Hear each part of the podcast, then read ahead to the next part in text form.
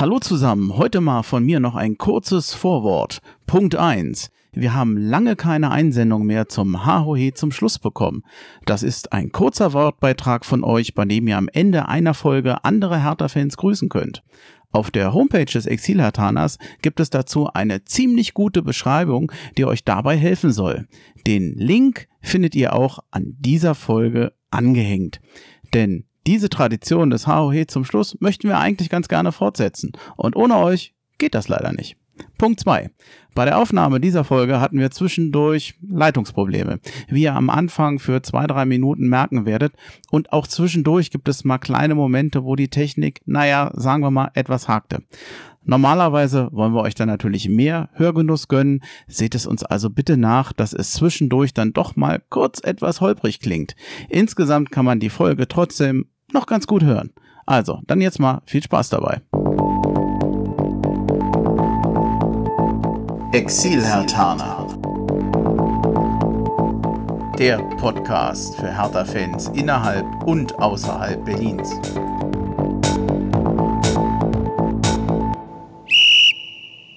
Ja, hallo Hertha-Fans in Berlin, in Brandenburg und weiter weg. Hallo Exilhartaner, ich bin Bremchen. Ich begrüße euch einmal mehr zu einer neuen Folge des Exilhartaner Podcast, dem Podcast von Exilhartaner für Hertha-Fans hier aus Hessen, hier aus dem Rhein-Main-Gebiet. Und auch wenn ich hier heute tatsächlich alleine sitze, so freue ich mich natürlich umso mehr auf Unterstützung via Skype aus der Schweiz. Ja, ich fange mal mit dir an. Simon, hallo. Hallo Simon in Davos. Hi, Bremchen. Ja, grüß dich. Und äh, du hast noch, äh, wir haben, wir haben noch eine dritte Person, die uns hilft, heute ein bisschen über Hertha zu quatschen. Den Gerard tun. Auch dich grüß ich.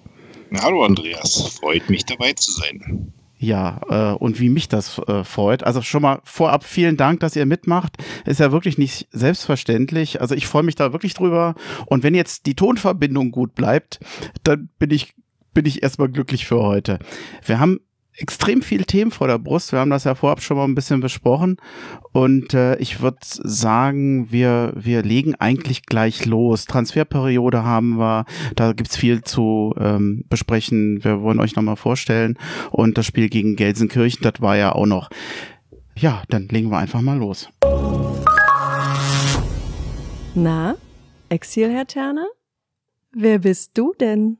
Ja, sorry, ich konnte mir den Jingle nicht verkneifen. Ich habe ihn noch nie, ich habe ihn noch nie abgespielt bisher. Ich habe den schon lange. Ich äh, habe mir aber so ein Gefeixt dabei. Jetzt wird's mal Zeit. Gerard, äh, trotz trotz dieses Jingles, es wäre nett, wenn du ein bisschen was über dich erzählen könntest.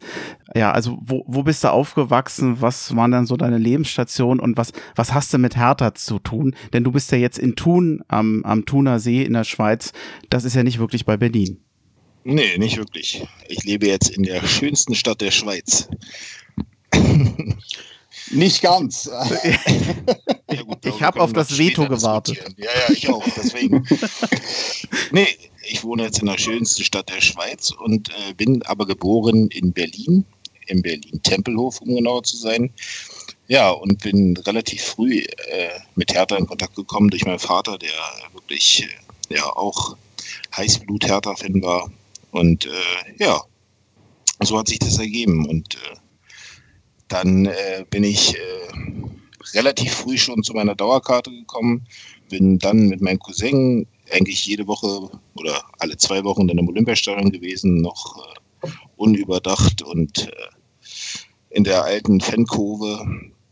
Ja, und so hat sich das dann weiterentwickelt, meine ganze Jugend lang. Hatte dann auch mehrere Kumpels, mit denen ich natürlich zusammen zu Hertha gegangen bin. Hast du die Zweitliga-Zeiten noch mitbekommen? Absolut. Ich habe auch mein, mein, mein wirklich äh, prägendstes Spiel, ich weiß gar nicht warum, äh, war lustigerweise in der Aufstiegssaison, war aber nicht das Spiel gegen Kaiserslautern, was auch sehr prägend war, weil es wirklich faszinierend war, wie der, der Zuschauerstrom in den letzten Sekunden, beziehungsweise eben doch bis nach Anpfiff gekommen ist. Das fand ich sehr faszinierend, wo ich in der Feldenkurve stand und wirklich das Stadion von Minute zu Minute um Tausende von Leute voller Rode. Aber das prägendste Spiel für mich war gegen Rot-Weiß Essen. Das war ein 7 zu 3. Ich weiß gar nicht warum. Ich kann das gar nicht erklären, wahrscheinlich wegen dem Ergebnis. Das fand ich so faszinierend. Er hat da relativ früh 1 zurückgelegen und dann innerhalb von 12, 13 Minuten irgendwie vier Tore gemacht. Das war wirklich äh, sehr cool. Naja, 7-3 hat man ja auch nicht so oft. Wahrscheinlich, sagt man ja. Ich mache mal einen ganz kleinen Stopp. Simon, wie verstehst du den äh, Gerard? Ich verstehe ihn eigentlich gut. Es ist etwas leiser als, als du, aber sonst äh, funktioniert es gut. Also ich höre ihn, ich verstehe ihn eigentlich gut. Okay. Ich hatte ihn zwischendurch mal so ein bisschen leiser, wir machen aber erstmal mhm. weiter. Ich äh, hoffe, dass, sorry, dass ich dich jetzt nochmal unterbrochen habe. Okay, aber erstmal reicht es. Ich muss jetzt nicht wiederholen, oder? Also jetzt äh, bist du zum Beispiel wieder super laut, im, im Positiven, total gut äh, zu verstehen. Ja, aber ich muss jetzt nichts wiederholen, meine ich. Nein, nein, nein, das, das lassen wir so. Wie kam es denn dann, dass du nachher irgendwann Berlin verlassen hast? Also ich bin äh, mit 20 habe ich meine Lehre beendet als Maler und Lackierer und bin dann mit 20 äh, aufgrund einer Beziehung nach Münster gezogen. Hatte in Münster dann auch jeglichen Kontakt immer wieder zu Hertha durch Auswärtsspiele. Das ist natürlich im, ja, in Nordrhein-Westfalen relativ einfach, dort immer Auswärtsspiele zu finden. Alles schön nah, ne? Absolut. Das war natürlich immer relativ genial, auch äh, Freunde einzuladen zu sich nach Hause und dann dort Spiele oder Auswärtsspiele zu zelebrieren mit Übernachtungen und ja, das war sehr angenehm. Bin dann aber äh, sechs Jahre später wieder zurück nach Berlin, habe dort weitergearbeitet als Maler und Lackierer, bis ich dann irgendwann bei der BVG angefangen habe, dort zu arbeiten und dann äh, habe ich auch mit einem Freund einen Hertha-Fanclub gegründet oder mit der Familie, mit der Familie und Freunden Hertha-Fanclub Berliner Jungs gegründet. 2011, den gibt es jetzt immer noch, der ist jetzt wird jetzt äh, aber von jemand anderem geführt, aber immer noch eben mit engen Kontakt zu mir. Ja, und dann äh, vor drei Jahren haben wir uns entschlossen, dann habe ich eben äh, noch meine Frau kennengelernt in der Zeit und die hatte aber damals auch schon lustigerweise auch in Davos, da wo der Simon herkommt, äh, gearbeitet im Turmhotel Jungfrau, glaube ich, hieß es. Und äh, ja, ist dann auch wieder zurück nach Berlin gekommen und äh, da geschah es denn, dass wir uns beide lustigerweise auch im Olympiastadion kennengelernt haben, beim Spiel allerdings Deutschland gegen Schweden. Und äh, ja, so äh, kam denn die Affinität zu der Schweiz. Dadurch sind wir öfter mal in die Ferien gefahren in die Schweiz und irgendwann haben wir dann gedacht, bevor die Kinder in die Schule gehen, würden wir gerne den Schritt wagen. Und das ist dann geschehen. Seitdem bin ich Exil-Hertaner. Ja, das heißt, es ist dir eigentlich gar nicht so schwer gefallen, Berlin zu verlassen. Nee, gar nicht. Also es war für uns wirklich äh, eigentlich äh, ja fast elementär, das zu tun, weil wir nicht wollten, dass äh, unsere Kinder dort groß werden. Du hattest eben ein, ein, gutes Spiel erwähnt von Hertha. Ist dir eigentlich auch mal ein schlechtes eingefallen oder eins, wo du sagst, oh Gott, da denke ich mit Grausen dran? Oh, da kann ich dir gar nicht, also es gibt mit Sicherheit so viele schlechte Spiele. Da, da ist bei Hertha nicht so, nicht so das Problem, schlechte Spiele zu finden, aber das Problem ist wahrscheinlich dann, sich eins daraus äh, auszusuchen. Also sehr enttäuschend fand ich äh, das äh, Pokalspiel im Halbfinale gegen Dortmund vor drei Jahren, dreieinhalb Jahren oder sowas war das, fand ich sehr enttäuschend, weil da für mich einfach zu wenig Einsatz war, dafür, dass es ein Pokal-Halbfinalspiel war. Also daran habe ich gute Erinnerungen. Hm. Die sind sang- und klanglos damals ausgeschieden, obwohl ich glaube, die Atmosphäre im Stadion, jeder erzählt mir davon immer, wie fantastisch das war an dem Tag. Absolut. Also ich war auch da im Stadion zu der Zeit, aber es war wirklich alles gut und äh, aber es war wirklich äh, von der Leistung her schlecht und vor allen Dingen vom Einsatz war es wirklich, also da war nicht zu erkennen, dass man das erste Mal wieder seit Jahren oder eigentlich ja überhaupt ins Finale wollte, abgesehen von den Amateuren natürlich. Ja, toller Rahmen, aber die Einzigen, die nicht mitspielten, war das Team. Absolut. Leider. Ja. ja. Simon, ähm, willst du auch mal loslegen? Denn äh, du bist, deine Geschichte ist, glaube ich, ziemlich anders als beim Gerard, wenn es um Hertha geht und um Berlin sowieso. Ja, das ist so. Also äh, aufgewachsen und äh, ja, groß geworden bin ich in Winterthur. Das ist eine Stadt in der Nähe von Zürich. Wie man äh, gut hören kann, ich bin was Waschechter Schweizer. Ich bin kein Berliner. Ähm, und äh, bin dann dort aufgewachsen, habe meine Ausbildung in Zürich gemacht und nach der Ausbildung habe ich einfach gesagt, ich will mal was anderes machen. Und dann hat es mich nach Davos gezogen und habe dann dort eigentlich mal eine Wintersaison gemacht in einem Skigeschäft. Ähm, das war echt genial und wollte dann eigentlich nach dieser Zeit äh, im Frühjahr wieder zurück nach Winterthur in meine Heimat, habe dann aber ein Jobangebot erhalten in meiner Branche. Ich äh, habe auch äh, die Ausbildung als äh, Immobilienbewirtschafter gemacht und ähm, ja, das hat sich so ergeben und jetzt bin ich mittlerweile seit über 14 Jahren in Davos und äh, ja, werde wahrscheinlich auch die nächsten Jahre da bleiben. Also ja. das äh, gefällt mir da nach wie vor sehr gut. Ja, wie kam dann der Kontakt zu Hertha BSC, Davos und Berlin? Das ist ja ah, genauso weit weg wie Thun von Berlin. Oder mindestens mal gleich so weit. Ja, genau. Also es ist äh, eigentlich eine sehr spannende Geschichte. Anfang der äh, 20er, äh, 2000er Jahre bin ich äh, mit einem Kollegen nach äh, Berlin gereist äh, als normaler Wochenendtourist. Äh, das war damals noch in der Schulzeit und äh, er hat gesagt, ja komm, lass uns mal ein Wochenende irgendwo hinfliegen. Und ich dachte dann schon, ja, irgendwie geil, vielleicht London oder Rom oder Paris oder irgendwas, was man ja auch so gerne hört. Da sagt er, ja, komm, lass uns nach Berlin fliegen. Sage ich, Berlin? Was will ich in Berlin? Ähm, wusste nicht viel über die Stadt. Äh, natürlich, man hat das irgendwie mitbekommen mit der Wende und alles. Das war für mich aber alles irgendwie sehr weit weg. Ähm, ja, es kam dann so. Wir sind dann äh, nach Berlin geflogen und es war echt ein geiles Wochenende. Äh, ich habe Berlin so kennengelernt, wie es auch heute noch ist. Vielleicht äh, noch etwas anders, klar. Berlin hat sich gewandelt. Aber es war natürlich früher noch, noch etwas extremer mit Ost-West, denke ich, ähm, so zu Beginn der 2000er Jahre. Und ähm, ja, und dann haben wir irgendwie gesagt, ein halbes Jahr später, komm, lass uns nochmals nach Berlin fliegen. Ähm, und dann waren wir dort. Zufälligerweise hat dann die Hertha gegen äh, Werder Bremen gespielt. Wir haben gesagt, ja komm, äh, Tickets hat es ja eh genügend, lass uns ins Stadion fahren. Und bei mir war es wirklich der Moment, als ich, äh, wir waren, wir saßen da, glaube ich, im Sektor N und als ich da vom, vom Stadion die Tribüne runterkam und eigentlich auf das Spielfeld sah, dann war es um mich geschehen. Also das war der Moment, wo ich wirklich sagen konnte, okay, scheiße, jetzt hat es mich gepackt. Jetzt bin ich einfach, ja. Und dann war das Spiel, war, war nicht schlecht. Ich bin mir nicht mehr ganz sicher. Ich glaube, es war ein 2-2 oder so.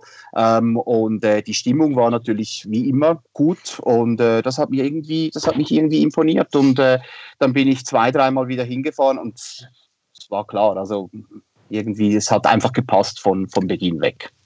Hm ich weiß, dass du ja seitdem verhältnismäßig oft zu den Spielen fährst. Also, wenn man bedenkt, dass du in Davos bist, wie, wie oft kannst du Hertha persönlich gucken oder vor Ort gucken? Du fährst ja auch zu Auswärtsspielen.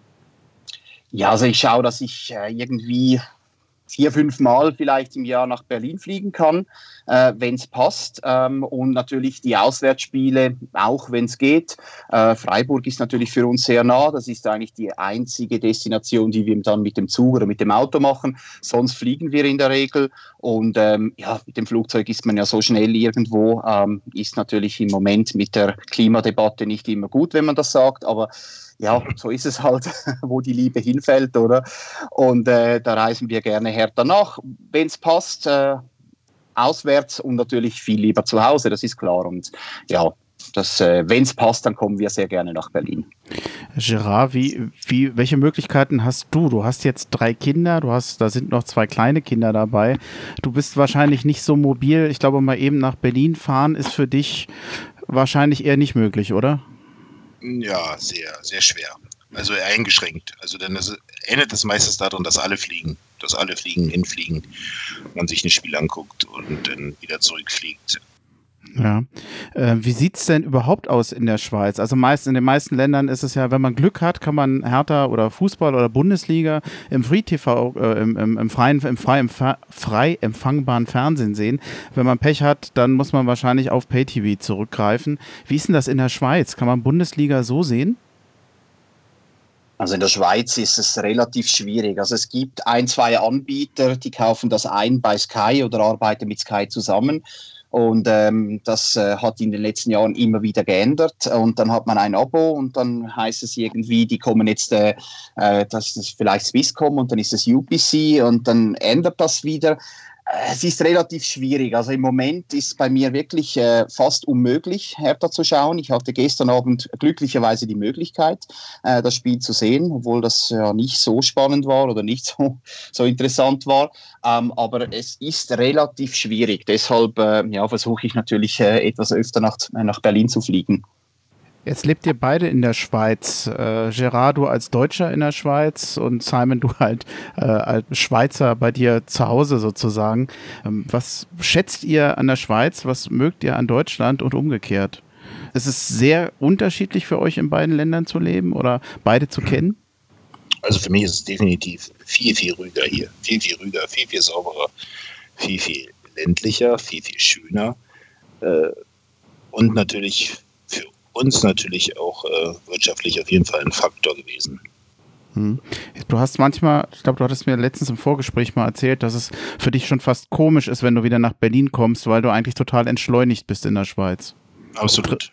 Also es geht für mich wie für meine Frau.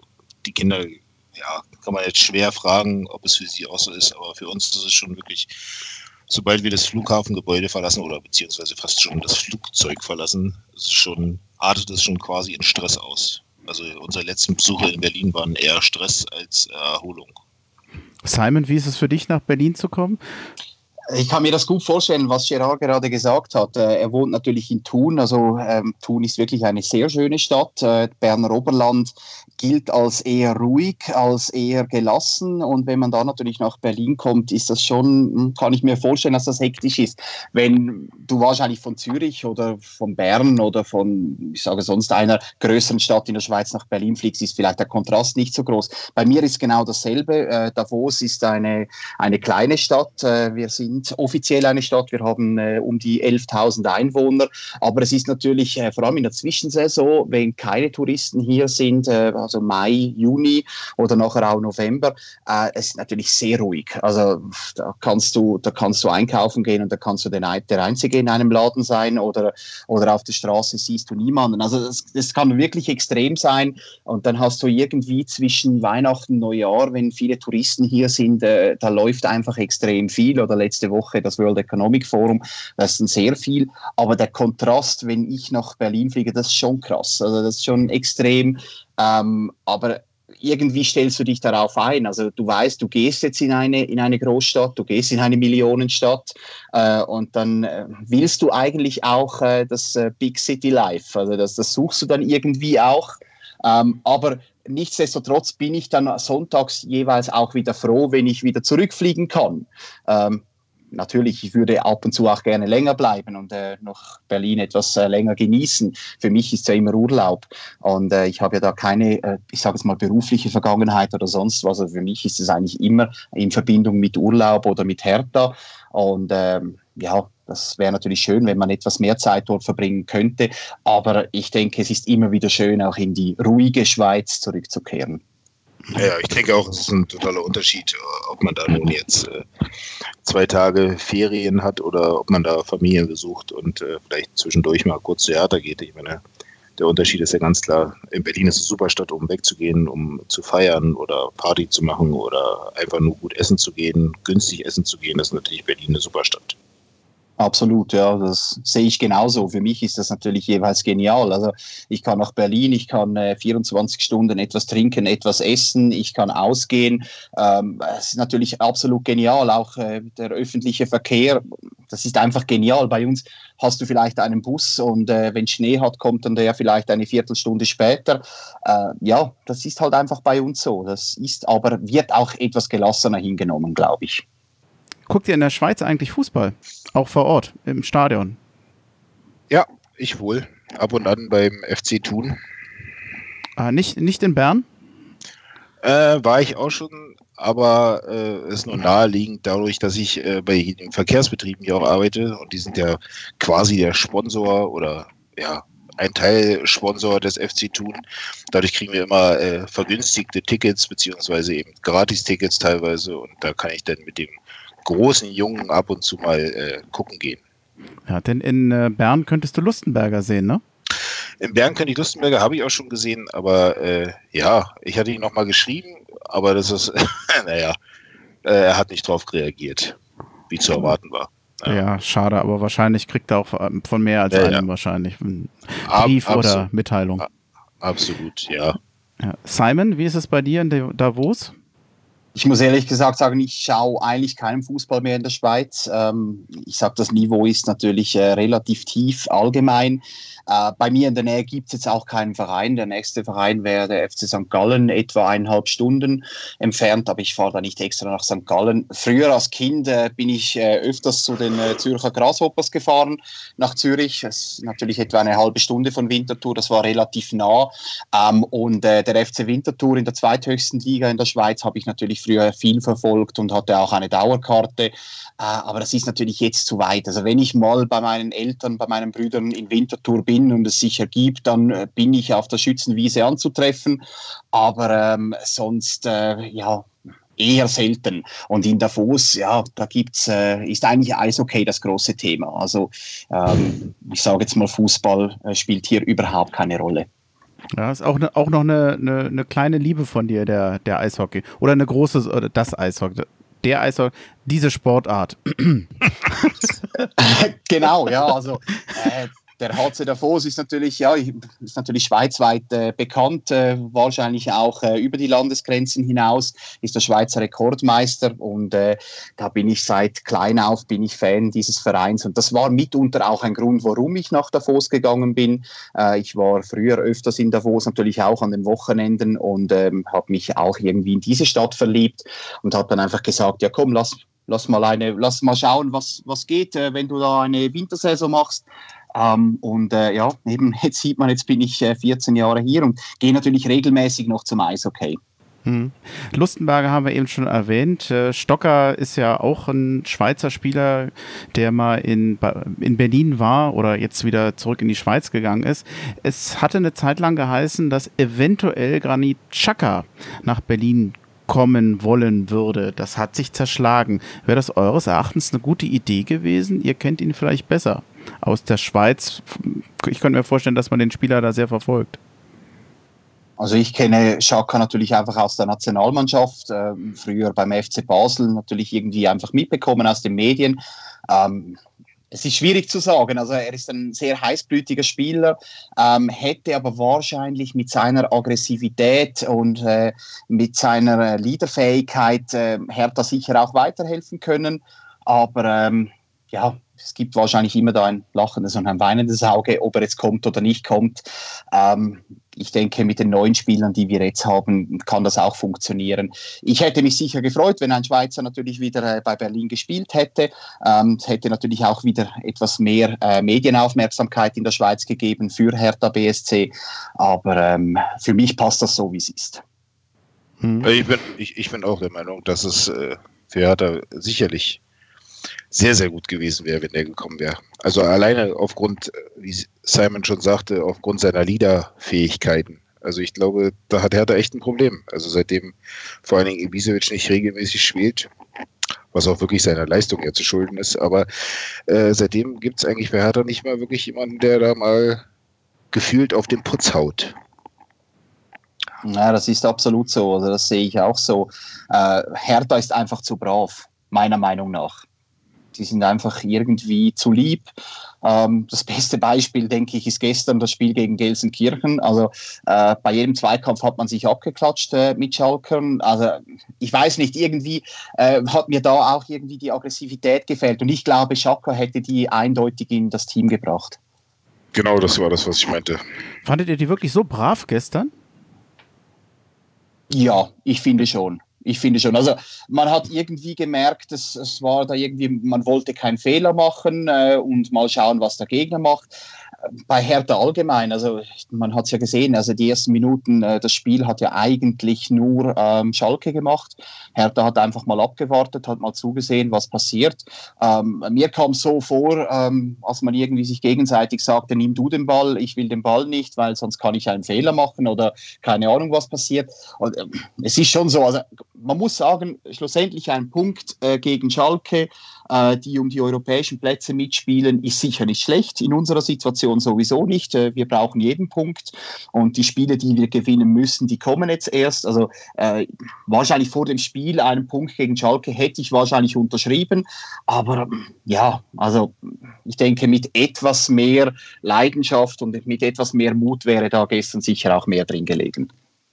Gut, dann würde ich sagen, kommen wir, kommen wir zum nächsten Thema. Der Nachrichtenticker.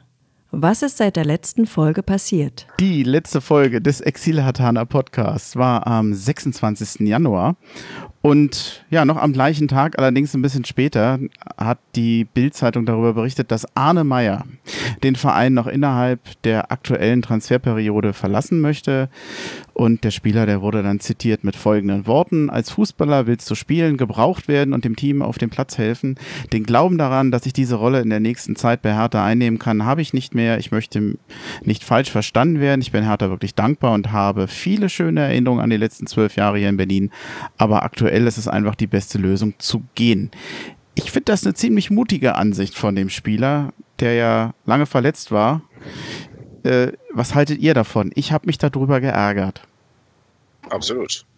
Absolut unverständlich. Aber wie ich auch schon äh, mal zu dir gesagt habe, dass man nicht immer weiß, was im Hintergrund so gelaufen ist.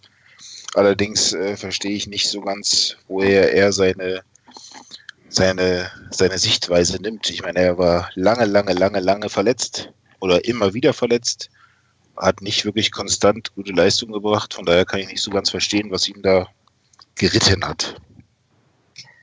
Ich glaube, Arne Meyer mit seinen 21 Jahren ist natürlich noch relativ jung. Der will spielen, das ist klar. Es ging äh, extrem vorwärts für ihn. Also der hat einen Riesenschritt gemacht. Letzte Saison war er ja, Stammspieler, war sogar eine richtige Stütze für Hertha. Und äh, jetzt kam irgendwie natürlich einfach wieder äh, der Schnitt oder äh, er kommt, er kommt auf, die, auf den Boden der Realität zurück und äh, wollte wahrscheinlich einfach den leichtesten Weg gehen. Er wollte weg und dachte sich wahrscheinlich, es, es ginge dann irgendwo an einem anderen andere noch besser. Ich wüsste jetzt nicht, äh, bei welchem Verein er in der ersten Bundesliga äh, dann vielleicht Stammspieler sein könnte, außer vielleicht bei den, äh, ja, bei den Teams in den hinteren Regionen. Aber ob das ihm etwas bringt, er ist ja Berliner, äh, kennt die Mannschaft gut. Also, ich habe mich auch geärgert, muss ich ganz ehrlich sagen. Ich, ich finde ich habe wenig Verständnis dafür, aber ja, wie er ja gestern gesagt hat, äh, hat sich das anscheinend geklärt. Das musste er wahrscheinlich auch sagen. Und äh, ich denke, wenn er jetzt wieder zum Einsatz kommt, der wird auch wieder seine Leistung bringen. Und ich hoffe, das pendelt sich da auch wieder ein. Also ich war sehr enttäuscht, dass das ausgerechnet äh, Arne Meyer war, der ja auch doch recht aktiv offensichtlich auf die Presse zugegangen ist, weil ich ihn vor allem ganz anders eingeschätzt habe. Ich habe den bisher als sehr, sehr reif gesehen. Ich habe gedacht, das ist jemand, der sehr bodenständig ist. Und hier habe ich den Eindruck, dass der den Eindruck hat, dass er aus seiner Komfortzone nicht rauskommt und äh, oder äh, die, die Konkurrenz nicht annehmen möchte. Denn was sollen denn die ganzen Innenverteidiger sagen? Ja, die sind zu viert und da haben wir im Moment vier gute Innenverteidiger. Arne Meyer musste doch wissen, dass äh, eben noch andere Spieler auf dieser Position spielen und hat er sich da verstärkt. Also ich, ich konnte es nicht verstehen. Nee, ja nicht. Wie gesagt, sehr merkwürdig, das Verhalten. Ja. Äh, Simon, von dir noch was oder soll ich zum nächsten Punkt gehen? Ja, nein, also ich, eben wie gesagt, ich habe mich auch geärgert. Ich versuche das irgendwie zu verstehen, aber eben in diesem Alter ich, wahrscheinlich hat er einfach gedacht, es geht jetzt immer so weiter und er kann einfach immer spielen. Das ist, äh, ist fix für ihn. Aber äh, ja, dass da natürlich Konkurrenz kommt, äh, das musste er eigentlich wissen und mit dem muss er sich abfinden. Und äh, den Konkurrenzkampf muss er jetzt einfach annehmen. Und da kann er ja auch wachsen daran und kann auch zeigen, dass er wirklich besser ist. Und äh, nur so wird ein Spieler auch besser. Also ich hoffe jetzt wirklich, dass er das kapiert hat und äh, ja, dass er da den nächsten Schritt auch machen kann. Ja, ich Wenn ich da noch mal ganz kurz, hm? ganz kurz eingrätschen darf. Habt ihr lang. zufälligerweise das Interview gestern nach dem Spiel gesehen von ihm? Nein, was hat er da gesagt? Ich habe es gesehen, ja. Ja, also er wurde ja extra oder explizit darauf angesprochen, ob er, was er damit meinte, gehen zu wollen und ob es jetzt geklärt ist. Er meinte natürlich im Interview, es wäre geklärt, aber es, es wirkte sehr unecht. Das glaube ich auch, ja. Also, wie, wie ich vorhin gesagt habe, ich glaube, er musste das fast sagen. Ja, ja, genau. Naja, gut, ja. was soll er anderes sagen? Ja, natürlich, natürlich. Sich jetzt nicht hinstellen und sagen, nee, ich möchte immer noch weg. Die Möglichkeit ist jetzt nicht mehr gegeben. Ja, ist klar, das geht nicht, ja. Zumindest nicht äh, in dieser Rückrunde. Dann war es zumindest klug, dass er sich da jetzt zurückgenommen hat, losgelöst von dem, was er womöglich tatsächlich denkt. Aber ich war über, auf der anderen Seite war ich sehr überrascht, dass er überhaupt äh, spielen durfte gestern. Ich hätte zwar nicht so eingeschätzt, dass er ihn gleich wieder ranlässt. Vielleicht war das eine Art Versöhnungsangebot. Vielleicht, ja. Könnte ich mir auch vorstellen, ja, dass es in ja. diese Richtung geht. Am 27. Januar hat Hertha BSC Lucas Toussaint von Olympique Lyon verpflichtet. Ich hoffe, ich habe es richtig ausgesprochen. Er ist Franzose, unterschrieb einen Vertrag bis 2025 für eine vermutliche Rekordablöse von 24 Millionen Euro. Er ist defensiver Mittelfeldspieler und hat schon 108 Partien in der Ligue 1 absolviert, alle für Olympique Lyon. Er ist 22 Mal am Dress der französischen U21 Nationalmannschaft aufgelaufen und mit 22 Jahren ich meine, das ist ja noch ein junger Mann, tatsächlich einer der wichtigsten und erfahrensten Spieler seines Vereins. Äh, er kann auf der Sechserposition oder spielt typischerweise auf der Sechserposition, gern auch gemeinsam mit einem anderen Sechser, kann die Rolle aber allerdings auch alleine besetzen. Er hat schon europäisch gespielt, in der Champions League hat er schon gespielt gegen Barcelona. Ja, eigentlich, wie ich meine, einer der vielversprechendsten und besten Verpflichtungen, die Hertha offensichtlich gemacht hat. Ähm, ein Teil dessen, was ich hier vorgelesen habe, habe ich aus einem Kicker-Artikel. Der ist noch deutlich länger und er wird also wirklich in den höchsten Tön Ton Tönen gelobt. Eins der Haken an der ganzen Sache, er kommt erst ab Sommer. Bräuchte Hertha nicht eigentlich ab sofort Hilfe? Wie sieht denn ihr diese Verpflichtung? Ja, also ich würde sagen, es wäre natürlich besser gewesen, hätten wir ihn jetzt in der Rückrunde bereits einsetzen können. Äh, ich kenne den Spieler nicht. Äh, ich bin sehr gespannt. Also ich habe die Artikel auch gelesen, habe auch gehört, äh, dass er wirklich in den höchsten Tönen gelobt wird. Ich hoffe wirklich, er hält, was er verspricht und ich bin gespannt. Also wir können dann gerne ähm, im nächsten Herbst nochmals darüber sprechen, wenn er die ersten Spiele für Hertha gespielt hat. Äh, ich bin gespannt und ich erhoffe mir wirklich sehr viel von ihm. Ja, ich selber kann auch nicht so sehr viel zu ihm sagen. Ich muss sagen, ich habe ihn in der Champions League gesehen, glaube ich. Also, das ist, glaube ich, habe ich ihn gesehen, aber jetzt nicht so mit Bedacht äh, betrachtet, da er eigentlich keinen Bezug zu ihm hatte bis jetzt.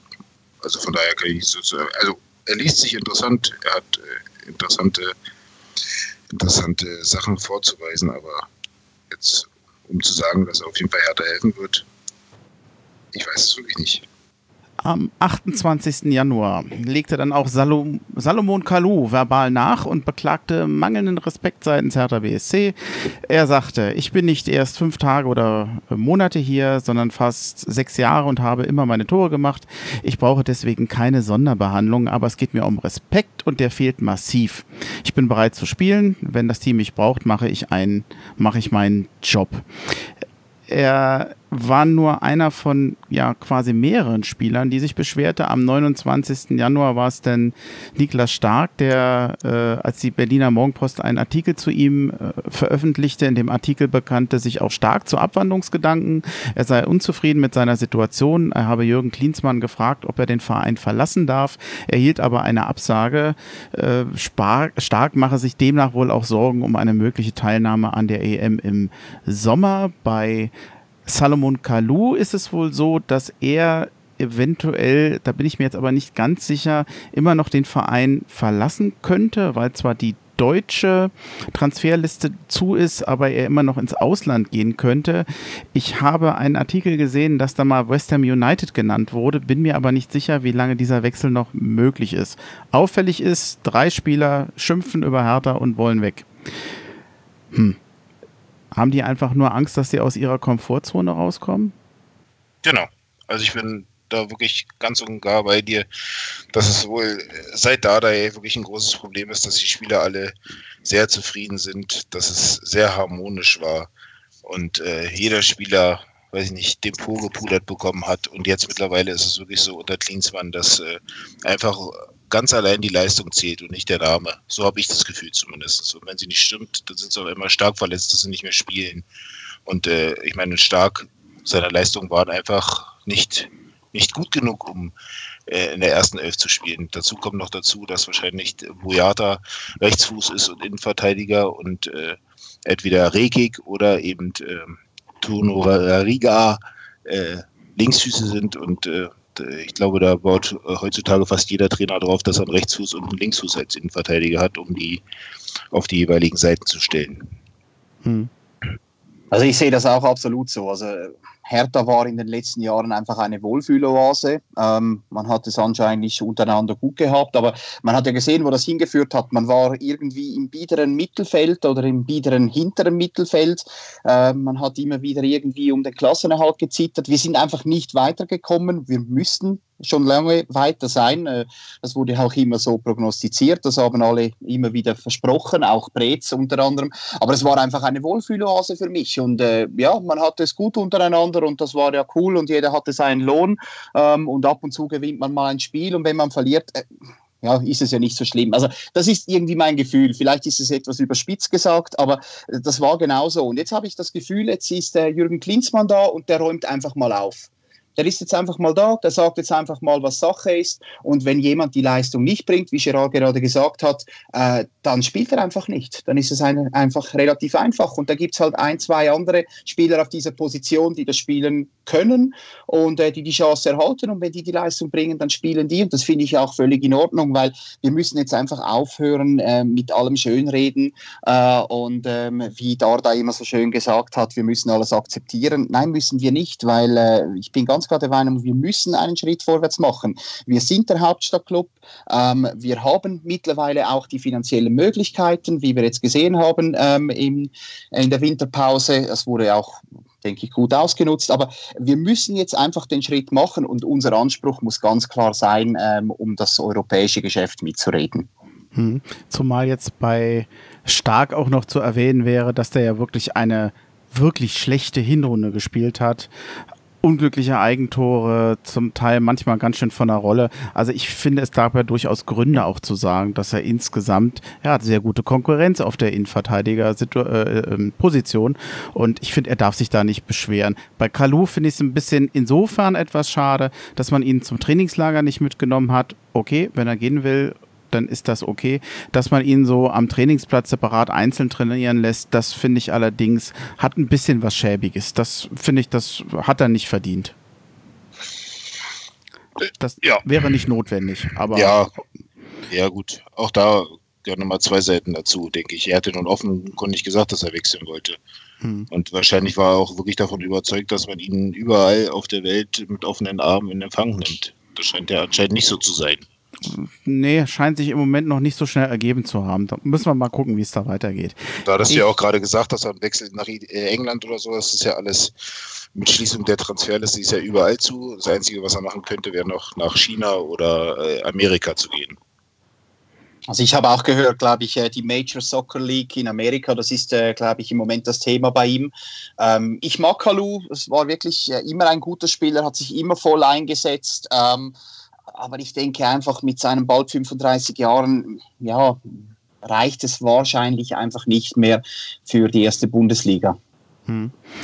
Ich würde da mal weitergehen äh, im Nachrichtenticker. Es sind immer noch wahnsinnig viele Meldungen und wir sind noch nicht mal beim 31. Januar angekommen, denn da war dann noch am meisten. Also am 30. Januar wurde dann Krzysztof Piontek für 23 Millionen Euro vom AC Mailand verpflichtet.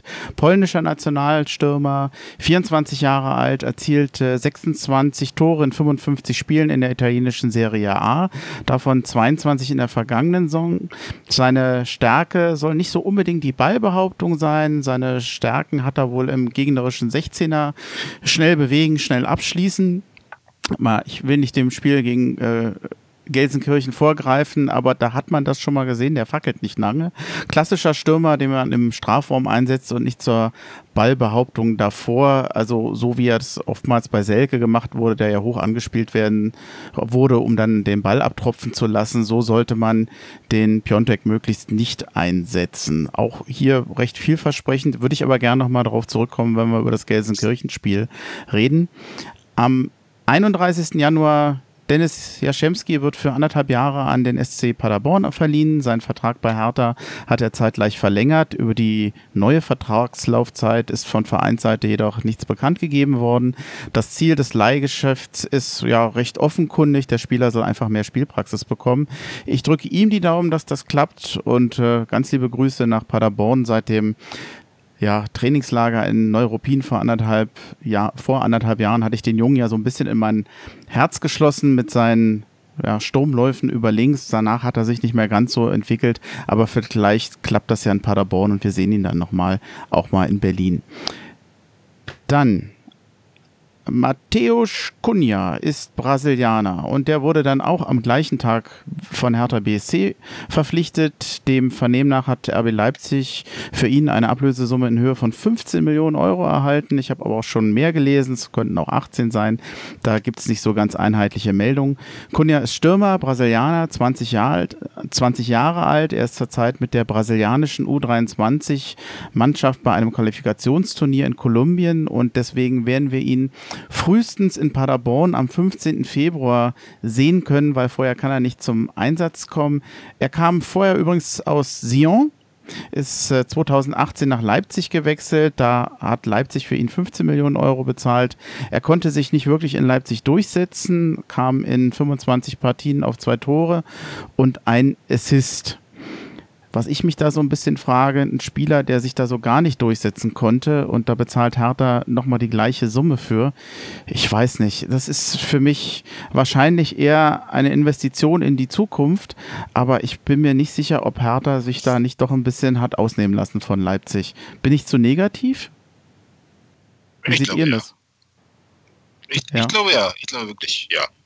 Ich fand ihn eigentlich gar nicht schlecht, wenn er gespielt hat muss ich ganz ehrlich sagen. Er hatte meistens nicht, nicht wirklich lange Einsatzzeiten bekommen bei Leipzig. Aber man sieht von seinem Potenzial halt, dass er, dass er, äh, also ich glaube schon ganz guter werden könnte. Und vor allen Dingen jetzt auch in der brasilianischen Nationalmannschaft hat er auch, glaube ich, jetzt in drei Spielen drei Tore gemacht. Oder zwei Spiele, zwei Tore wieder. Und da hat er eigentlich auch eine vernünftige Quote. Ist natürlich äh, nicht so ganz einfach, wenn du äh, beim Bundesliga-Team nicht konstant spielst denke ich. Und auch dort, wo wahrscheinlich das System nicht speziell auf ihn aufgebaut werden. Oder war nicht speziell auf ihn aufgebaut so. Das heißt, wir zahlen wahrscheinlich auch viel für Potenzial? Absolut. Aber wo, also ich glaube, es ist äh, vermessen zu sagen, dass du das aktuell in der Bundesliga nicht irgendwo machen würdest. Dann Davy Selke für mich ein bisschen überraschend. Ich hätte nicht gedacht, dass er tatsächlich dann wirklich im Winter gehen würde. Zumal ja Jürgen Klinsmann, seitdem er da war, immer wieder große Stücke auf ihn gehalten hat. Und das ist mein Stürmer. Ja, also manchmal ist die Halbwertzeit so nach Aussagen bei Jürgen Klinsmann auch nicht so wahnsinnig lang denn er geht. Er wird bis Sommer 2021 an Werder Bremen ausgeliehen, hält Werder äh, bis dahin die Klasse, besteht für Werder eine Kaufpflicht mit einer Ablöse in Höhe von angeblich 12 Millionen Euro. Vielleicht sind es auch nur 10. Selke ist ja damals für 7 Millionen gekommen. Ja, Selkes Fazit bei, der, bei Hertha BSC, erste Saison 10 Tore, zweite Saison 3 Tore, jetzt in der Hinrunde ein Tor. Für mich keine Erfolgsgeschichte und eigentlich ich finde es in Ordnung, dass er geht. Ich hab, ich erkenne an, dass er sehr bemüht war bei Hertha BSC, aber es hat halt nicht funktioniert. Ja, das ist so. Ja. Hat nicht funktioniert, das ist richtig. Allerdings frage ich mich immer noch, also ich, ich weiß nicht, hat jemand heute das Spiel gesehen von, von Bremen? Ich finde, da spielt er gleich wieder einen ganz anderen Faktor, als bei Hertha jemals gespielt hat. Irgendwie ist das Spiel viel offener und viel offensiver ich denke, das ist bei Hertha jetzt auch seit äh, seitdem eigentlich Dardai erkannt hat, dass er hinten erstmal die Null oder die Defensive stärken will, ist es bei Hertha ja generell nicht mehr Offensivfußball, sondern einfach erstmal darauf gedacht, äh, die Abwehr zu stabilisieren. Hm. Und das ist ich sehe das für jeden Stürmer schwer, denn ich glaube, deswegen bin ich auch gespannt. Ich weiß gar nicht, warum man sich zwei Stürmer kauft und dann hofft, dass sich da der Erfolg äh, einstellt. Ich weiß immer noch nicht, wer äh, dann muss sich irgendwie das Spielsystem auch ändern, weil die werden dann auch da vorne stehen und warten, dass der Ball mal kommt. Simon? Ja, ich sehe das auch so. Also äh, das Spiel war wirklich nicht für Selke gemacht. Also Selke wirkte irgendwie verloren dort in der Spitze, äh, musste sehr viel arbeiten, musste viel laufen und hat einfach äh, keine Bälle bekommen. Und das ist, es ist natürlich sehr schwierig. Und das ist genau das, was Gerard sagt. Also das Spiel von, von Hertha ist einfach wirklich mal auf die Defensive ausgerichtet. Und da ist es für einen, äh, für einen Stürmer wie Selke einfach extrem schwierig. Und ich habe das Spiel heute nicht gesehen von Werder, aber ich kann mir das vorstellen, dass er dort wirklich wieder eine, eine wichtige Rolle spielen kann. Ich mochte Selke sehr, er hatte auch äh, die Aggressivität eigentlich reingebracht ins Spiel, das ich, äh, was, was wir vorhin auch besprochen haben, wegen Chaka. Ähm, und ich mochte ihn wirklich sehr, aber ich denke, für ihn ist es das Beste, ähm, wenn er jetzt wirklich einen neuen Schritt macht. Und äh, bei Werder fühlt er sich ja auch wohl, das, das kennt er, das Umfeld. Und äh, ich wünsche ihm auf jeden Fall alles Gute. Es gibt noch weitere Meldungen und äh, die gehe ich jetzt nochmal äh, schnell durch. Maxim Ponischew der ja bei der U23 spielt, der wechselt sofort von Hertha BSC zu Rot-Weiß Essen. Weitere Details zum Wechsel wurden nicht bekannt gegeben. Er war zwischenzeitlich mal nach Aue und Halle ausgeliehen, konnte sich bei Hertha aber insgesamt nicht durchsetzen. Daishon Redan geht auf Leihbasis zum, niederländischen, Erst, zum niederländischen Erstligisten FC Groningen. Der ähm, Redan kam ja erst im Sommer. Die Laie endet am Saisonende. Der Spieler soll auch hier auf höherem Spielniveau einfach mehr Einsatzzeiten erhalten. Sein Vertrag läuft ja bei Hertha insgesamt noch bis 2024. Florian Krebs, der 2018 als Kapitän mit Herthas U19 deutscher Meister wurde, verlässt ebenfalls den Club. Nach 14 Jahren wechselt zum Chemnitzer FC. Ich hatte mich noch mal kurz mit dem Thies kurz geschlossen, der sich ja immer sehr gut mit den U-Mannschaften auskennt und habe ihn mal gefragt, was er davon hält. Ich hab, ach, jetzt habe ich den Text gerade nicht griffbereit, aber ich sage mal, er klang jetzt nicht, als wenn das ein großer Fehler war, ähm, hielt das auch für durchaus nachvollziehbar, dass er eher jetzt in der zweiten oder dritten Liga sein seinen Heil sucht, weil er sich wahrscheinlich auch auf höherem Niveau gerade jetzt bei Hertha nicht hätte durchsetzen können. Ich habe es jetzt sehr kurz gerafft, aber ähm, fand ich nochmal ganz interessant, da eine zweite Meinung zu kriegen. Also ja, so ist das halt bei den U-Mannschaften. Nicht jeder kommt in den Profikader und wird groß. Zwei Sachen hätte ich noch zum Schluss. Ticket-Info zum Derby. Da hat Hertha noch ein, eine Twitter-Nachricht verteilt oder veröffentlicht. Das zunächst zurückgehaltene Kontingent in den Blöcken 18 bis 20 wird nun doch anteilig verkauft und ist online in unseren Fanshops und unter der Service-Hotline erhältlich. Also unsere Fanshops sind natürlich die von Hertha. Verkaufsstart ist am Montag, dem 3. Februar um 10 Uhr. Also wer da noch Karten braucht, vielleicht gibt's da noch ein bisschen was. Oh, so, jetzt, das war's. Was für ein Transferfenster. Fast 80 Millionen Euro hat Hertha in diesem Winter in neue Spieler investiert. Und das ist weit mehr als jeder andere Club der Liga. Ich frage mich. Liga. Sogar europaweit, ja. Ja, ja. heftig, heftig. Also einerseits finde ich es ja toll, aber im Moment haben wir natürlich zwischen, zwischen Anspruch und Wirklichkeit noch eine ziemlich große Lücke. Also ich bin mir nicht sicher, ob ein Teil des Geldes, ob das sich dann nachher alles, wir werden einfach abwarten müssen, aber es wäre natürlich peinlich, wenn wir jetzt, ich sag mal, zu einem zweiten HSV werden, der viel Geld ausgibt und nachher wird es doch nicht besser. Erwartet also, ihr das? Also, also zweifelst du an den Spielern oder zweifelst du an, der, an den Trainer oder an was ich, zweifelst du? Ich, ich weiß halt nicht, man gibt viel Geld aus für die Spieler und ich weiß nicht, ob sie das wert sind. Also am Trainer zweifle ich jetzt eigentlich nicht. Ich hoffe nur, dass das Geld, was man hier ausgibt, dass das gut investiert ist und sich nachher auch in sportlicher Leistung lohnt. Und das weiß ich halt nicht. Ich kann das nicht beurteilen letztendlich. Also. Se seid ihr da optimistischer? Also ich sehe. Ja, Entschuldigung, Geran. Nee, nee, sag mal ruhig. Ja, also ich glaube einfach, wir müssen jetzt wirklich schauen, dass wir diese Saison, diese Rückrunde noch gut über die Runde bringen, dass wir äh, relativ früh den Klassenerhalt sichern äh, und dann können wir in die Zukunft schauen. Also in der Rückrunde erwarte ich im Moment noch keine Wunder, das ist so. Aber äh, ich erhoffe mir wirklich äh, für die nächste Saison oder für die nächsten Jahre schon einiges. Ob jetzt jeder Transfer dann gleich einschlägt, glaube ich auch nicht. Es gibt da vielleicht den einen oder anderen, äh, da müssen wir dann, oder muss dann Pretz nochmals über die Bücher. Äh, aber ich, ich glaube jetzt einfach, äh, ja, äh, für die Zukunft äh, sollte das eigentlich schon klappen. Aber äh, ich habe die gleichen Bedenken grundsätzlich auch wie du, äh, Bremchen. Ich, ich habe auch das Gefühl, es könnte natürlich so sein. Also die Angst äh, ist da natürlich immer auch da, dabei. Und äh, ja, wenn es dann so rauskommt, äh, wie bei anderen großen Vereinen oder eben wie beim HSV, ähm, dass man da wirklich einfach Geld investiert und es kommt nichts zurück. Äh, das wäre dann wirklich das Worst-Case-Szenario. Äh, ich hoffe es jetzt einfach mal, aber jetzt mal für die Rückrunde glaube ich einfach, wir müssen jetzt einfach schauen, dass wir mit, mit harter Arbeit diese Siege einfahren, also diese Punkte einfahren und dann, dann für die nächste Saison schauen. Aber ich erhoffe mir für die Zukunft schon einiges. Das heißt, da ist die Hoffnung da, also du teilst quasi meine Sorgen, aber die Hoffnung ist schon, dass es quasi zur neuen Saison dann wirksam sich bessern könnte. Ja, ich bin da wahrscheinlich nicht so pessimistisch wie du. Also es kommt, es, äh, ich habe das Gefühl, du bist da relativ äh, pessimistisch.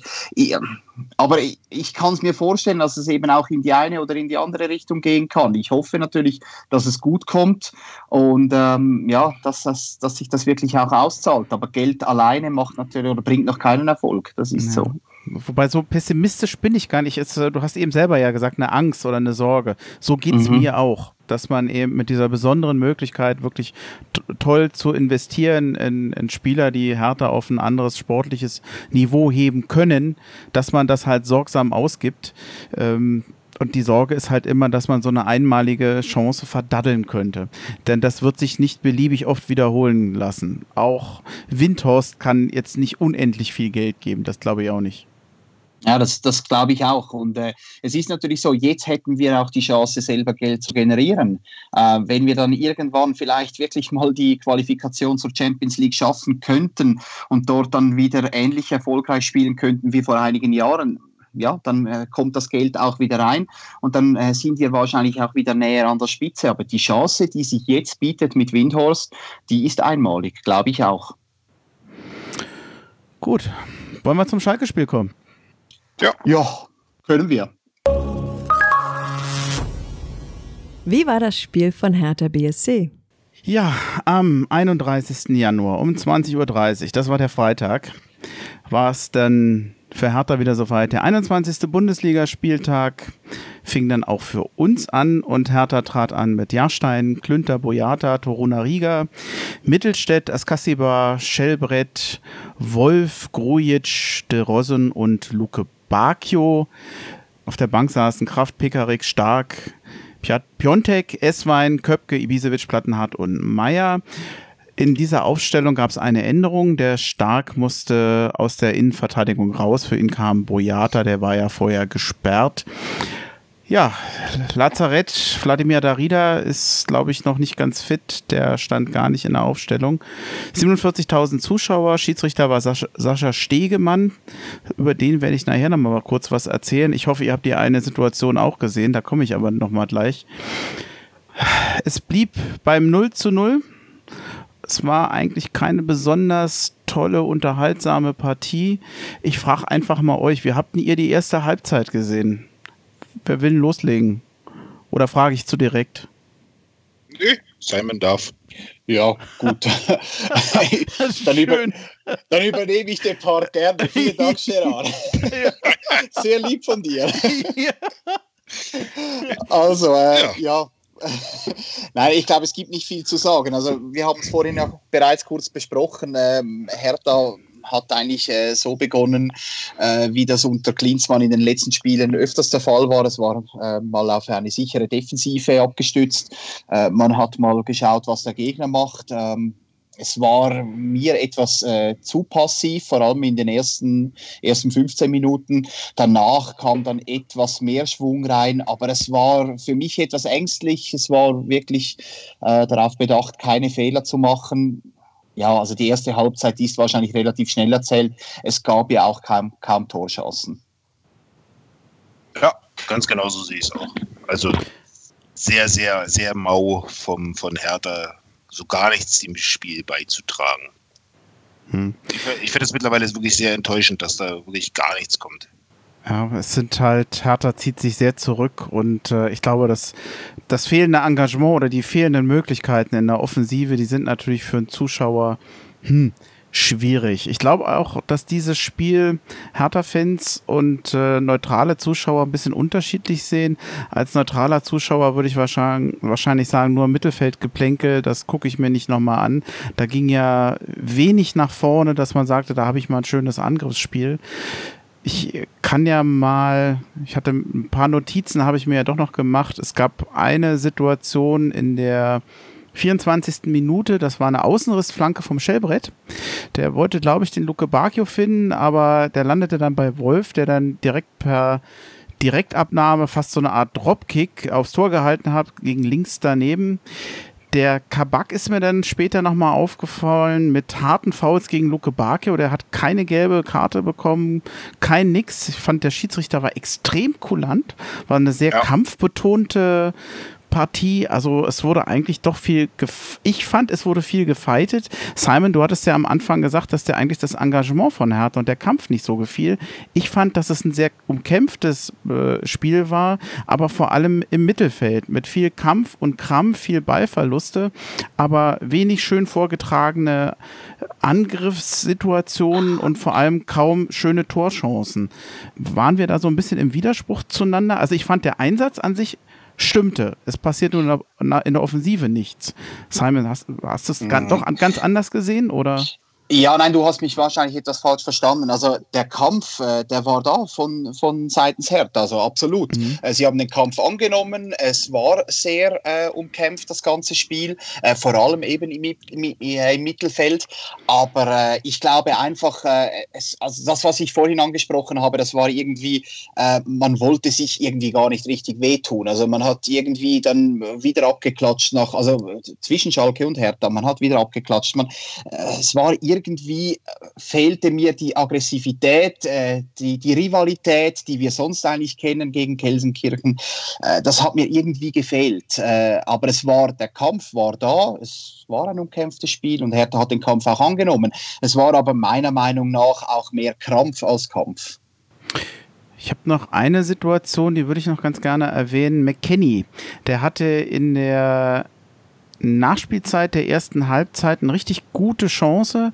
Der konnte verhältnismäßig, ja, er war zwar von Mittelstädt bedrängt, der den dann abgefälscht hat, aber relativ gut nochmal aufs Tor schießen. Das ging ganz knapp an der Querlatte vorbei das hätte auch mal anders aussehen können. Also äh, Hertha hat zwar hier und da mal eine Chance gehabt, aber auch äh, die Gelsenkirchen, das hätten so Glückstreffer sein können, so ein, so ein Lucky Punch bei beiden Teams. Und das nicht nur in der ersten Halbzeit, sondern ich finde so in beiden Halbzeiten. Das, ich hatte äh, zwischendurch mal zu jemandem gesagt, pass auf, der, der hier das erste Tor macht, der gewinnt das Ding auch. So kam mir das ganze Spiel vor. Ist da was dran? Sehe ich auch so, ja. Ja, absolut. Also, es hätte. Entschuldigung, Gerard, jetzt bist du dran. ich empfand das schon sehr ähnlich wie mit dem Wolfsburg-Spiel, oder? Also auch ja. da erste Halbzeit total, äh, ja, man hat sich total neutralisiert. Hertha ist halt so die Spielart, dass sie nicht viel machen, sondern nur auf die Defensive bedacht sind und mal probieren, mit, mit schnellen Bällen irgendwie einen Konter zu fahren. So war es jetzt wieder ganz genauso. Vielleicht wäre es auch interessanter gewesen, hätte irgendjemand ein Tor gemacht. Gerade noch in der ersten Halbzeit, dann hätte vielleicht äh, in dem Fall den Hertha vielleicht äh, das Spiel anders gestalten müssen. Ja, auf jeden Fall. Äh, ja, ein Tor, ein Tor hätte geholfen, ja. Ich fand, dass äh, in diesem Spiel sich die Verteidiger eher hervorgetan haben. Mir hat Mittelstädt zum Beispiel sehr gut gefallen, mir hat Toruna Riga sehr gut gefallen und ich habe wieder einen extrem fleißigen Askasibar gesehen. Das waren so die Spieler, die mir eigentlich am besten gefallen haben. Und je weiter es eigentlich nach vorne ging, umso schlechter wurde die Beurteilung, weil wir ja in der Offensive gar nicht so richtig stattfanden. Auch Boyata hat ein gutes Spiel gemacht, wenn er nicht einen so einen furchtbaren Klops drin gehabt hätte. Äh, waren das für euch auch so die besten Spieler oder hättet ihr noch andere Spieler vorgeschlagen oder jemand nicht genannt? Also Boyata hat mir wirklich sehr gut gefallen. Ähm, der hat in der 58. Minute diesen wirklich diesen großen Bock drin. Das hätte übel enden können, aber sonst hat er wirklich äh, sehr engagiert gespielt. Mir persönlich hat jetzt auch Dilrosun sehr gut gefallen. Ich weiß, äh, wir haben das vorhin auch kurz besprochen. Äh, mhm. Dir, Andi, hat das äh, hat, hat er nicht so gut gefallen. Ich habe jetzt gedacht, oder ich habe das so gesehen, er hat jetzt wirklich auch über die Seite äh, viel Tempo mitgebracht. Die Flanken waren auch schon besser oder die Hereingaben. Aber ähm, ich fand ihn eigentlich sehr engagiert. Da bin ich genau deiner Meinung. Wirklich. Also ich finde auch der Rosun, äh, der hat einfach zu wenig den Ball und zu wenig Möglichkeiten da vorne was zu machen. Beziehungsweise irgend, irgend, auch irgendwie einen Abnehmer zu haben. Es ist wirklich, sobald er den Ball hat, hat man das Gefühl, dass jetzt irgendwas passieren könnte. Ja, genau. Und das Spiel, das Spiel lebte ja eigentlich auch von dem ganzen, äh, von dem von der Hoffnung, es könnte etwas passieren. Also das, äh, ich sage jetzt mal 85 Minuten Mittelfeldgeplänkel. Äh, ja, da muss man sich auf die fünf Minuten konzentrieren, wo etwas passieren könnte. Und äh, das war, also die Situationen gingen häufig über Dilrosun, meiner Meinung nach. Ja, Dann nehme ich doch mal den Ball auf, auch wenn ich offensichtlich ein bisschen kritischer bin als ihr, aber äh, 52. Minute. Dilrosun, der ist, ein Konter, zieht mit dem Ball am Fuß in den Schalker Strafraum und wieder Kabak, den habe ich ja vorhin schon auf dem Kicker gehabt, der war für mich überfällig für eine gelbe Karte. Ja, geht dann in den Zweikampf mit ihm und Dilrosun kommt zu Fall. Der Schiri gibt keinen Elfmeter. Ich, ich habe meines Erachtens sehr deutlich gesehen, dass er ihn sowohl am Fuß, sagen wir mal, mindestens mal berührt hat, aber vor allem, er hat am Trikot gezogen, ohne Ende im Strafraum. Ich habe nicht verstanden, warum der Videobeweis da nicht zu tragen kam und warum der Schiri das auch nicht gesehen hat. Also es, es gab keinen Freis, es gab nicht mal ein Videobeweis oder irgendeinen Hinweis aus Köln. Habt ihr die Situation auch gesehen? Ich verstehe gar nicht, dass das ja, in dem Moment, ich fand es für mich war es ein gefühlter Skandal, weil es so eindeutig war. Habe ich mich so verguckt? Habt ihr die Szene auch, in Erinnerung? Ich habe das relativ schnell auch so empfunden, wie du es gesagt hast, dass ich auch merkwürdig fand, dass, äh, dass äh, da nicht mal drauf eingegangen wurde, auch äh, im Fernsehen nicht wirklich eingegangen wurde nur eben kurz äh, dann auch nochmal die Wiederholung lief.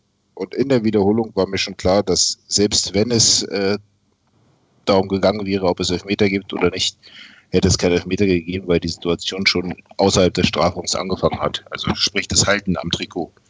Also dann hätten sie es bewertet so, dass es äh, wahrscheinlich nur einen Freistoß gegeben hätte, was dann nicht mehr relevant für einen Video Assistant Referee gewesen wäre.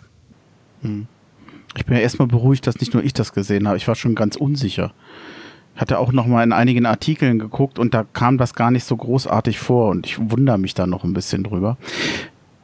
Es, also es wurde, es wurde wirklich nicht, es, es, man ging eigentlich gar nicht darauf ein und bei der Wiederholung hat man gesehen, ähm, die Hand war eigentlich ganz klar, also wenn ich die richtige Szene jetzt in Erinnerung habe, ähm, die Hand war eigentlich klar auch am Körper man hätte sicher pfeifen können. Ich hätte dann aber wahrscheinlich auch eher auf Freistoß außerhalb ähm, entschieden. Und ich glaube, das Ganze war halt irgendwie auch von Stegemann so, ähm, Boy äh, nicht Boyata, Entschuldigung, ähm, ähm, Luke Bacchio war es, äh, ich glaube, ganz zu Beginn des Spiels ist er zweimal zu Beginn relativ ja. schnell hingefallen und ich glaube, Stegemann hat dann relativ schnell gesehen, auf was es äh, herausläuft und ich glaube, das war äh, in dieser Situation bei Dilrosun wahrscheinlich auch ähnlich. Also äh, die fallen halt relativ schnell auch mal theatralisch und ich glaube, da hat die, die Aktionen zu Beginn von Luke Bacchio auch nicht geholfen.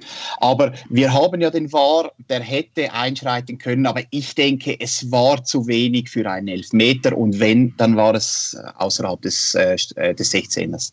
Ich sage, vielleicht haben sie es sogar gesehen und vielleicht haben sie es sogar auch so bewertet, aber sie würden ja nicht eingreifen, wenn es nur um Freistoß geht.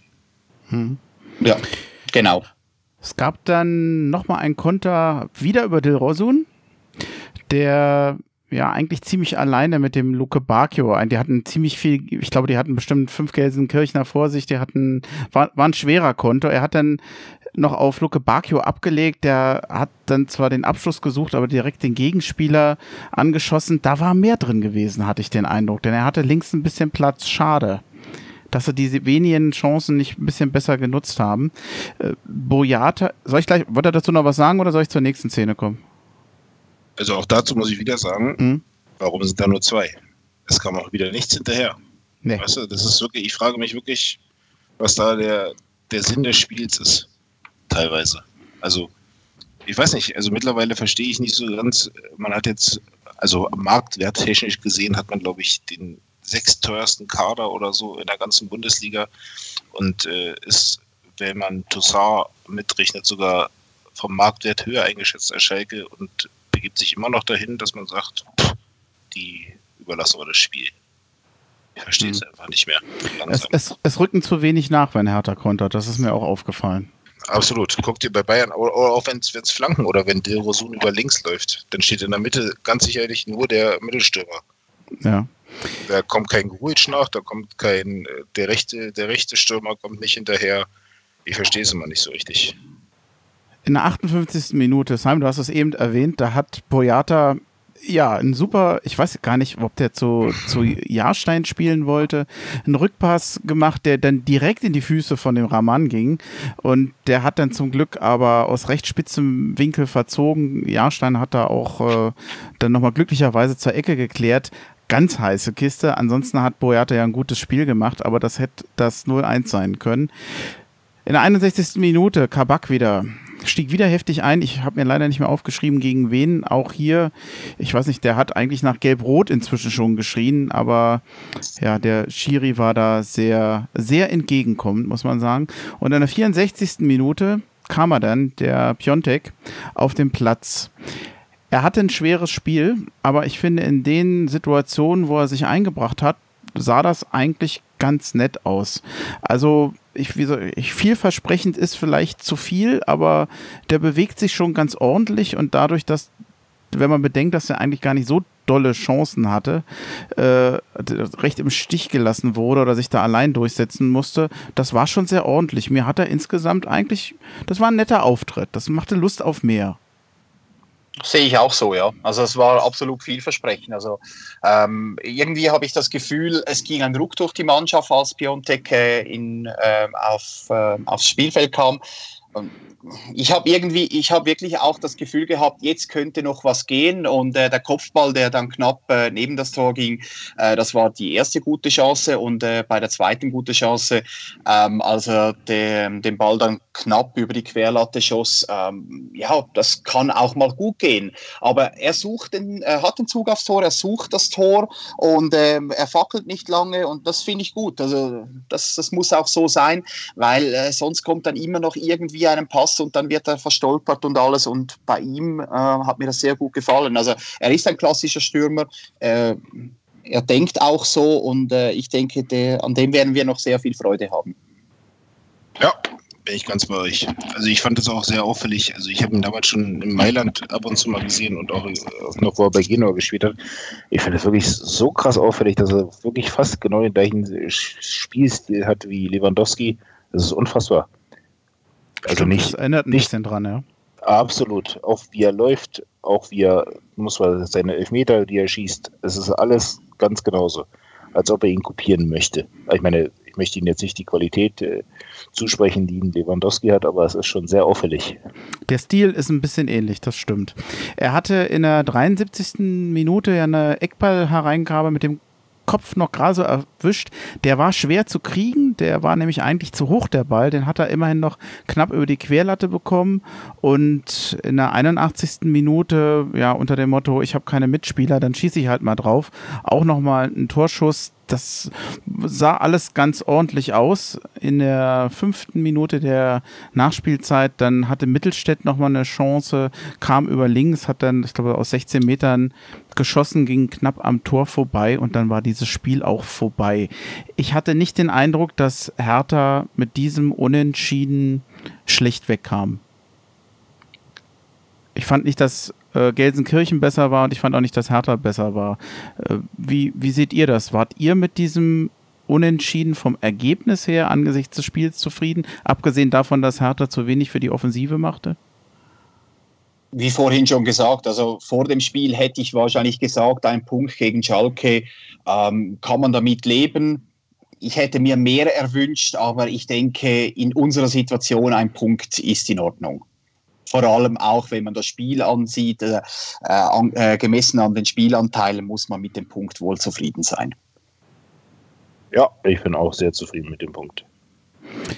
Klinsmann sprach nach dem Spiel von einem Abnutzungsspiel. Er hat nicht ganz Unrecht. Die haben sich ja mehr oder weniger in der, im Mittelfeld neutralisiert, nur dass letztendlich keinem Team ein Tor gelang. Und der Jörn Lange von der Berliner Morgenpost, der hat geschrieben, das fand ich eigentlich schön, schön beschrieben.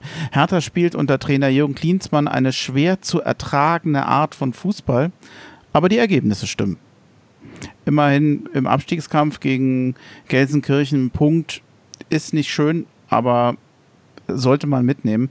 Denn ich glaube, im Moment stand heute, es kommen ja noch ein paar Spiele, hat Hertha jetzt sechs Punkte Abstand auf den Relegationsplatz. Äh, mal, mal gucken, ob das dann reichen wird. So ganz ohne Offensive. Hm, mal, mal gucken, ob wir uns da noch ein bisschen verbessern können. Habt ihr noch was zum Spiel? Ehe ich jetzt hier weiter rumeier? Nö. Nein, grundsätzlich nicht. nicht zusammen, ja. Vielleicht noch ganz kurz äh, zur Aussage eben von äh, der Berliner Morgenpost. Also man muss schlussendlich sagen, von den letzten sechs Spielen haben wir viermal zu null gespielt. Äh, wenn ich das jetzt da richtig in Erinnerung habe, da muss ich sagen, das ist ja eigentlich für einen Abstiegskandidat schon mal sehr äh, bemerkenswert. Und ähm, wie vorhin auch erwähnt, äh, ich glaube, diese Saison, die müssen wir irgendwie einfach noch äh, durchbringen. Und nächste Saison sind dann sicher die Ziele auch etwas höher. Dann können wir also schon langsam so ein bisschen nach vorne gucken. Machen wir einen Ausblick als nächstes? Ja, Ja, gern. Okay. Was kommt in den nächsten Wochen auf uns zu? Der Ausblick. Ja, das halten wir ganz kurz. Ich habe es nämlich eigentlich in der letzten Folge schon mal erwähnt. Am 4. Februar das Pokalspiel in Gelsenkirchen. Dann treffen wir schon wieder auf die Schalker. Ich weiß nicht, ob wir da ein anderes Spiel sehen. Ich hoffe es ein bisschen. Ich könnte mir vorstellen, dass Hertha da nochmal Gelsenkirchen noch mehr kommen lässt und mehr auf Konter setzt. Am 8. Februar dann das Spiel gegen Mainz. Ja, oder habt ihr, habt ihr die Hoffnung, dass es besser wird am Dienstag? Nee, ganz und gar nicht. Es wird genauso sein wie sie, aber diesmal wird es äh, erfolgreich für uns enden. Gegen Mainz sollte man aber so nicht nochmal antreten, ne? Ich Irgendwann glaube, muss man die gegen, Punkte auch mal machen. Entschuldigung, Simon. Ja, ich glaube, gegen Mainz werden wir auch anders auftreten. Äh, gegen Mainz brauchen wir die Punkte. Mainz ist zwar relativ äh, gut äh, drauf im Moment, habe ich das Gefühl, aber Mhm. ich glaube, da werden die wohl auch auf Sieg spielen. Ähm, zum Schalke-Spiel denke ich auch. Also es wird wahrscheinlich noch etwas extremer sein. Also wir werden wahrscheinlich noch mehr ähm, auf die Defensive achten. Aber ich glaube einfach, Schalke muss zu Hause mehr kommen. Da muss, da muss mehr kommen von Schalke. Äh, und das gibt uns dann einfach auch wieder die Kontermöglichkeiten. Und deshalb sehe ich das wie Gerard. Also ich glaube, äh, die Chancen stehen gut, dass wir das äh, erfolgreich gestalten können ähm, gegen Schalke im Pokal. Und mit, mit ein bisschen Quäntchen Glück. Natürlich, Aber das braucht das es nicht gehen. Ja, natürlich, Ja. das braucht immer. Das ist so. Ich wollte, bevor wir zum Ende der Folge kommen, noch mal ein, zwei Grüße in die Schweiz äh, senden. Und ich fange mal an. Simon mit deinem Begleiter. Wir haben heute noch nicht den Töme erwähnt. Wir sollten ihn wenigstens mal grüßen. Dann immer, wenn du fährst, ist er eigentlich fast immer dabei. Ihr macht euch ja immer beide auf dem weiten Weg. Das ist so, ganz genau. Ich habe ihn ein, zweimal erwähnt, äh, unter anderem auch mit Tom. Vielleicht äh, ist das irgendwie untergegangen, weil äh, er ist unter Tom und Töme bekannt, aber das kennt ihr auch bei mir äh, unter Simon und Simon. Ah, okay. Ja, also er sei auf jeden Fall trotzdem nochmal gegrüßt, denn ähm, er fährt ja immer mit dir, wobei du immer den eigentlich den schlechteren Part hast. Du musst immer erstmal von Davos nach Zürich und dann könnt ihr zusammen auf Zürich nach Berlin. Aber ja, wie lange fährst du von Davos nach Zürich? Es sind äh, ziemlich genau zwei Stunden. Also das Schlimme ist äh, eigentlich nie die Hinfahrt. Äh, Das geht immer. Aber meistens dann, ich sage jetzt mal in unserem Zustand, äh, sonntags nach Hause fliegen. ja, und dann, und dann am Flughafen sagt er dann immer so lieb zu mir, ja, ähm, ich bin ja jetzt in, in zehn Minuten zu Hause und dann äh, lege ich mich mal aufs Sofa. Und dann fragt er immer so lieb, äh, um was hast du noch vor? Ja, und äh, ja, aber das ist halt einfach so. Aber auch von mir herzliche Grüße an Töme.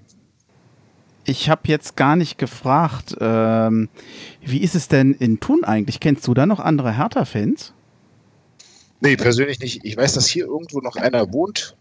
Den habe ich aber bei Facebook gesehen, aber sonst äh, wüsste ich nicht, dass hier noch in der Nähe jemand wohnt. Würdest dich dann freuen, wenn du noch jemanden hättest, mit dem du vielleicht mal zusammen gucken kannst? Ja, absolut. Ja. Das wäre schon ganz cool. Ich wollte den auch mal dringend anschreiben eigentlich, aber äh, bis jetzt bin ich nicht dazu gekommen. Ja, also sollte jemand das hören und Interesse haben, äh, einfach uns schreiben. Ich vermittel das gerne, wenn es dir recht ist. Natürlich. Ja, dann ganz liebe Grüße noch nach Lausanne an den Gerhard, der da, glaube ich, auch ein ziemlich einsamer Hartaner ist. Das ist ja dann auch in der französisch sprechenden Schweiz da ganz unten links. Ich glaube, wunderschön gelegen, aber so allein als Hertaner ist auch nicht so unbedingt schön. Ganz liebe Grüße an den Mike, der sollte eigentlich heute mitmachen, konnte aber nicht aus beruflichen Gründen, aber fand es trotzdem nett, dass er sich grundsätzlich bereit erklärt hatte, da mitzumachen. Den Alex sowieso, der hat ja hier auch schon mal beim Podcast mitgemacht und alle anderen, die ich jetzt gar nicht alle nennen kann, die seien jetzt auch nochmal gegrüßt. Ich finde es ja immer schade, dass es in der Schweiz leider keinen OFC gibt. Ich könnte euch jetzt fragen, ob ihr eine Ahnung habt, woran das liegt, aber das ist wahrscheinlich eine doofe Frage. Ihr könnt das wahrscheinlich auch nicht beantworten, oder? Nee. Ich kann es ich kann's nicht beantworten, nein. Also wir hatten äh, auch schon darüber gesprochen, aber die Frage ist halt immer, bringt es äh, große Vorteile schlussendlich, weil ja, wir reisen alle irgendwie individuell nach Berlin oder an die Auswärtsspiele. Ähm, es gibt ja den Swiss Hertaner Chat, dort können wir uns äh, dann verabreden oder auch mal äh, kommunizieren. Aber ich glaube, es bringt wahrscheinlich nicht sehr große Vorteile für uns, wenn wir einen offiziellen Fanclub gründen würden. Ihr wisst, dass äh, jenseits von Deutschland die Schweiz das Land ist mit den meisten Hertha-Mitgliedern. Ist das so? Okay. Ja. Okay. Hast du da Zahlen dazu? Äh, ich hatte sie mal, ich habe sie aber nicht mehr. Aber ich weiß, dass das so ist. Und äh, das finde ich schon recht erstaunlich, wobei es auf den zweiten Blick gar nicht so erstaunlich ist, weil die Schweiz von Deutschland aus, von Berlin aus das Hauptauswanderungsland ist, noch vor den USA. Und da ist es ja einfach äh, statistisch logisch, dass bei so vielen Leuten, die natürlich dann auch Berlin verlassen, natürlich auch viele Hertha-Fans mit dabei sind und auch viele Mitglieder dabei sind. Insofern der Hotspot äh, jenseits von Deutschland, wenn es um Hertha-Mitglieder geht, ist die Schweiz. Okay. Das Sehr ist, interessant. Das ist schön zu hören. Äh, ja, umso erstaunlicher fand ich es halt, dass äh, sich da noch so, so wenig finden. Denn ich bin ja immer ein großer Werber, wenn man eine nette Gruppe findet, äh, mit, ich sag mal, es müssen ja nicht unbedingt Berliner sein, aber wenn man einfach nette Menschen kennenlernt dadurch und zusammen gucken kann. Also ich finde, das kann sehr bereichernd sein. Oder das ist meistens sehr bereichernd und man, irgendwann merkt man dann auch, dass dann ja auch Freundschaften durch entstehen können oder gute Kontakte über den Fußball hinaus. Ich habe da nette Erfahrungen mitgemacht und ich gönne gönne das eigentlich jedem anderen, dass er das auch erlebt oder mal so eine ähnliche Erfahrung macht. Das ist sicher so, also das sehe ich auch so. Das, ist sicher sehr schön, aber ich glaube, das Problem liegt wirklich daran, dass die Hertha-Fans in der Schweiz äh, sehr breit ähm, ähm sehr breit gestreut sind. Und äh, man sieht sich dann häufig irgendwie nur bei den Heimspielen und äh, das ist eigentlich das, was ich vorher sagen wollte. Man hat dann eigentlich in dem Sinn äh, keinen großen Vorteil, weil man sieht sich ja sowieso oder man vereinbart sich äh, sowieso irgendwo einen Treffpunkt. Ähm, und äh, ich glaube, das könnte wahrscheinlich auch der Grund sein. Das Coole wäre natürlich, wenn man irgendwie in der Nähe wohnen würde, äh, da könnte man auch sich mal äh, für ein Spiel irgendwo äh, irgendwo treffen und das zusammen anschauen. Das wäre natürlich auch mhm. cool. Ich bin ja immer ein großer Verfechter einer in Anführungsstrichen Kontaktplattform für Exilhartaner, wo man sich sehen, treffen und melden kann. Ähm, das, ich komme halt immer wieder darauf, dass sowas tatsächlich helfen könnte. Das Dumme ist, du brauchst natürlich viel Mühe, Arbeit und Logistik, um sowas mal zu erstellen. Das macht nicht irgendjemand. Ich habe immer gehofft, dass Hertha sowas mal machen könnte. Aber die weiß ich nicht, haben offensichtlich andere Schwerpunkte. Ja, das glaube ich. Das denke ich auch, ja. Ja. Jungs, wir haben es geschafft. Ja, schade. Gut. Ja. ja, war sehr interessant. Die Zeit verging wie im Flug. Absolut. Ja, ich äh, war wirklich schön, euch zuzuhören. Ich fand, äh, habe mich richtig gefreut, dass das heute geklappt hat. Wir haben heute ein bisschen Probleme mit dem Ton gehabt beim Gerard. Es ist oftmals so gewesen, dass er manchmal ein bisschen leise wurde. Wir haben ja eine Technikprobe vorher gemacht. Wir haben ähm, schon alles Mögliche versucht. Ich kann nicht ausschließen, dass das hier und da noch zu hören ist. Ähm, ich werde das versuchen, im Nachhinein technisch noch ein bisschen gerade zu biegen. Und falls man nachher dann doch mal merkt, dass es mal kurz schwer zu verstehen ist, dann seht uns das bitte nach nach. Ähm, kann halt passieren. Wir sind halt kein großer Fernsehsender. Ist aber, glaube ich, auch nicht ganz so schlimm. Entscheidend ist, dass wir eine richtig tolle Folge gehabt haben. Und ähm, ja, ich glaube, wir sehen uns demnächst dann auch nochmal bei einem Fußballspiel. Wir drei, da freue ich mich auch schon drauf. Und jetzt habe ich bald Arbeit, jetzt kann ich die Folge nachschneiden und nachbearbeiten. Ja, dabei viel, viel Erfolg und viel Spaß. Viel Ja. Spaß und viel Geduld auch. Ja, werde ich haben. Mal gucken. Ich werde das, glaube ich, äh, tagsüber dann fortsetzen müssen, sonst wird mir das zu spät. Aber gut, das brauchen wir gar nicht mehr so weit erörtern. Ich glaube, wir haben es durch. Vielen Dank an euch. Und ähm, wenn ihr jetzt nicht noch irgendwas auf dem Herzen habt, was ich vergessen habe, dann können wir das HOH zum Schluss machen, dann haben wir's. Habt ihr noch was? Nein, eigentlich nur der Dank an dich, äh, Bremchen, äh, für deine Mühen und ähm, ja, für das Organisieren. Es hat wirklich sehr viel Spaß gemacht. Vielen Dank. Absolut, dem kann ich mich nur anschließen. Finde ich sehr bewundernswert, was du da auf die Beine stellst. Ja, danke. Jetzt macht er mich fast ein bisschen verlegen. Ja, fast. Ja, also ich jetzt noch verlegener würde. Also danke, dann war's das. Äh, das war die 33. Folge vom Exil Hatana Podcast. Ich bedanke mich bei euch und ich sage jetzt einfach mal Harohe. Ahohe. Hahohe auch von mir.